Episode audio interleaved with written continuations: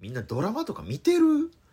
何にも見てなくてさ、昔はね、見てたのもあったのよ。極戦とか、スペックとか。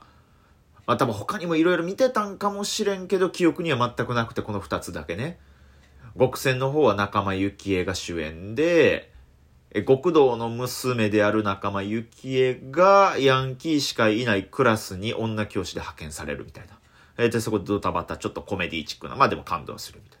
で、そのスペックの方は戸田恵梨香が主演で、能力者を持った犯罪者たちと能力者を狩る専門の警察の戦い、公安やったかな？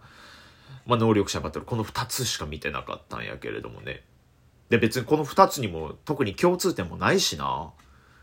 主演の女性がロン毛ってことぐらいしかないしな、別に。でもなんかこの二つだけ見てました。今はね、それこそいっぱいあるじゃないですか。サイレントとかね。流行ったあるやつも要素あるし、あれも見てないわ。あの、コードブルーとかも名前でしか知らへんし。たまにね、なんかこう、あるじゃないですか。オールスター感謝祭とかでも、ドラマ何々チームみたいな。何がやねんってちょっとね 何がやねんって絶対おかしいねんけど、絶対俺が言うことじゃないんやけど、ちょっと思っちゃうんですけど、そんなあずき坊主がものすごいハマったドラマがあります。ラジオトーク聞いてくれてる方だったらご存知だと思います。そう、ウェンズデー、あずき坊主の豆しゃべり。どうも、こんばんは、あずき坊主です。大阪で活動しているピン芸人です。イカスイです。よろしくお願いします。あの、ウェンズデー皆さんご存知ですか？何回でも説明するから何回でも聞いてほしい。昔ね、アダムスファミリーっていうね、海外のアメリカなんかな？のホームコメディ、ホームホラーコメディがあったんですよ。そういう映画がね。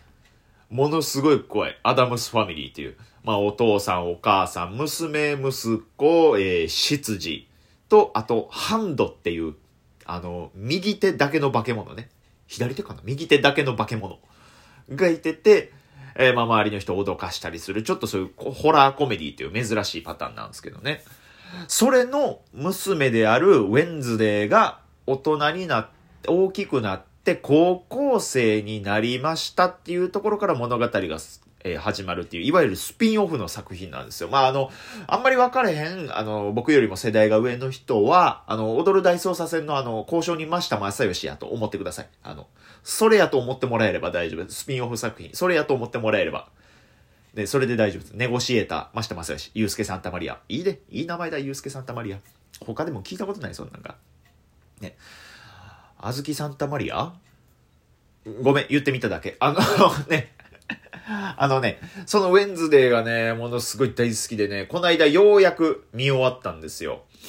でね、あの、もうと、結構前から、もうめちゃめちゃ人気やったんで、シーズン2の制作ももう決定してまして、いやもうそれが非常に今楽しみでしてね、もう皆さんにも伝えたいですね。この面白さを。ウェンズデーっていう女の子、これあの、役者名がジェナ・オルテガっていう、名前が良くない？ユースケ・サンタマリアなんか、雑魚ジェナ・オルテガぐらい。ジェナ・オルテガすごいいい名前。女性よ、女の子よ。ジェナ・オルテガ。オルテガ？何？電圧の記号の名前？それオウムか。それは。オウムとかオメガみたいな。ジェナ・オルテガよ。かっこよすぎるやんか、この。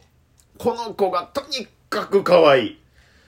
ね、役柄的にね、そのウェンズデーっていうのは本当にもう血の気の通ってない真っ白な肌に真っ黒な三つ編み、で、えー、誕生日に、えー、解剖セットを欲しがるような、もう、おどろおどろしい。で、どんな会話にも皮肉で返して友達がいら、友達がいない。でも、たった一人で生き抜ける、えー、力と賢さを兼ね備えてるっていうすごい強いキャラクターなんですけど、そのね、役にすごいぴったりなの、ジェナ・オルテガのあの目つきと下がった口元。ものすごいそれが可愛いのよ。しかし、しかし可愛い。で、ほんでね、そのジェナ・オルテが、まあ、ウェンズデーのルームメイト。その役で、あの、イーニットっていう女の子がいる。この子あの、狼人間なんですけど。ただまああの、月を見てもこう爪しか伸びないっていう。爪伸びるしかないちょっと狼人間の中でもちょっと落ちこぼれっていう女の子。これがね、あの、エマ・マイヤーズって言うんですけど、このエマもね、可愛いのよ。これがね、ジェナとはもう違う、ジェジェナと、もう俺ジェナって呼んでるやん。ウェンズデーやのに。ウェンズデーとはもう全く真逆の性格。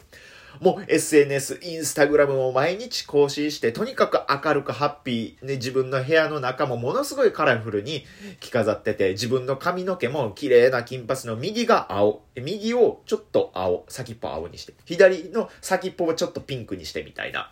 で、服もそういう明るいカラフルな服が好きっていう。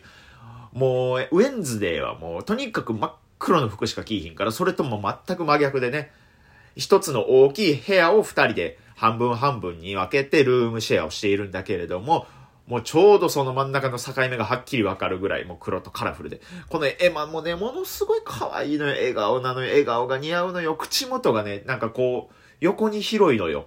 そういう口が大きいんかなでもなんかそのね、だからこそなんかすごい笑顔がすごい際立つというかね。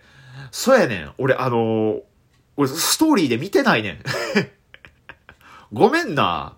あの、ストーリーの良さはちょっと俺伝えられへんわ。とにかくこの、主演のジェナ・オルテガとエマ・マイヤーズが、もう、ルックスが良すぎる。可愛すぎて、ものすごい見れてしまうのよ。いや、それでね、もう一気にバババババーって見てね。あまあ、あのー、話としては、その、ウェンズデーとか、エマ・マイヤーズとか、まあ、そういう、あと、他にもあのー、メデューサの男の子とかね。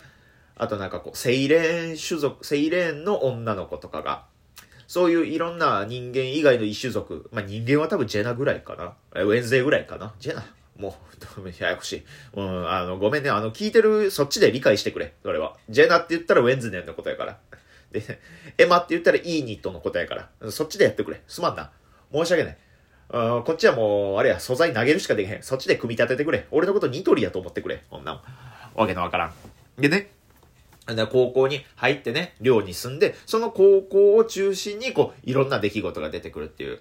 ちょっと近くでこう殺人事件が起こったりだとか、え、いろんなことにそのジェナ・オルテガがこう首突っ込んでいって、まあいろいろ周りのトラブルもあったり、えー、協力もしたりして事件が解決していくっていうそういう話。それがウェンズでっていうドラマの大まかなシナリオなんやけれども、これがめっちゃ面白いのよ。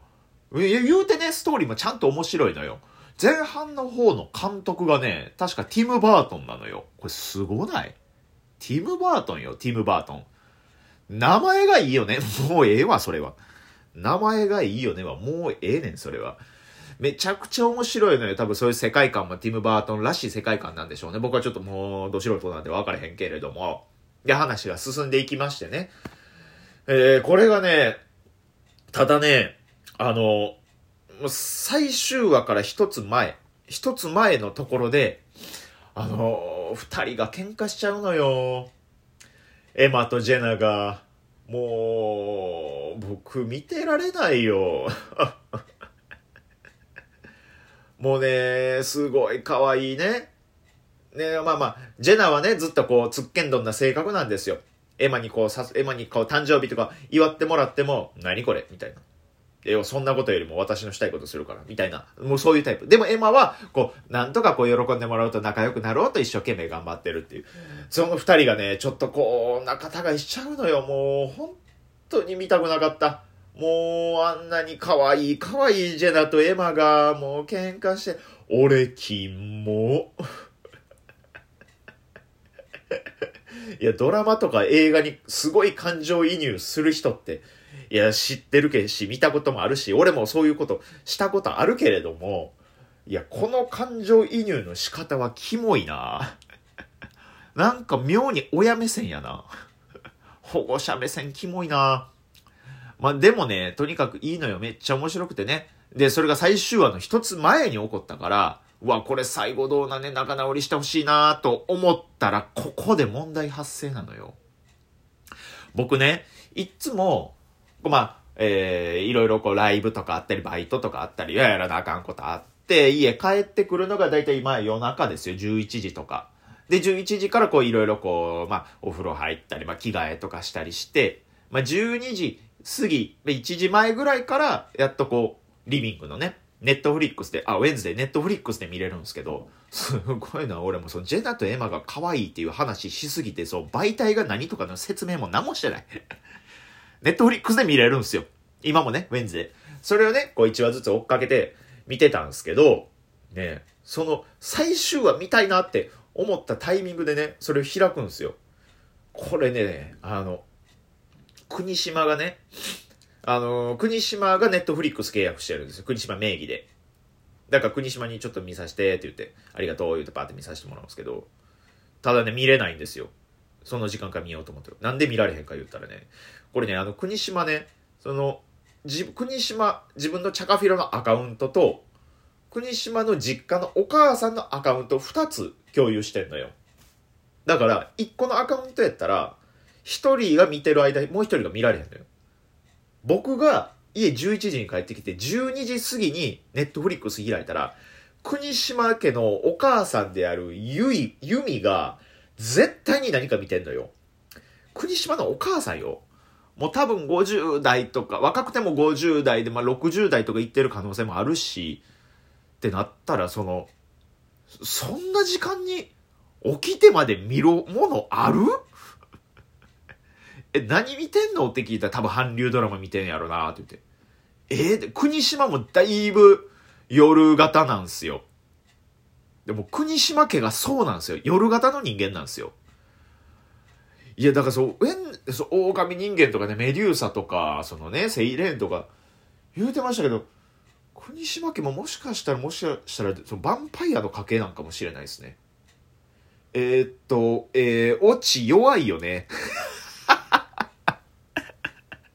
12分喋ったオチにしてはこれは弱いな伏線の回収の仕方も甘々やしな あの、また次頑張るわ。あずき坊主でした。ありがとう。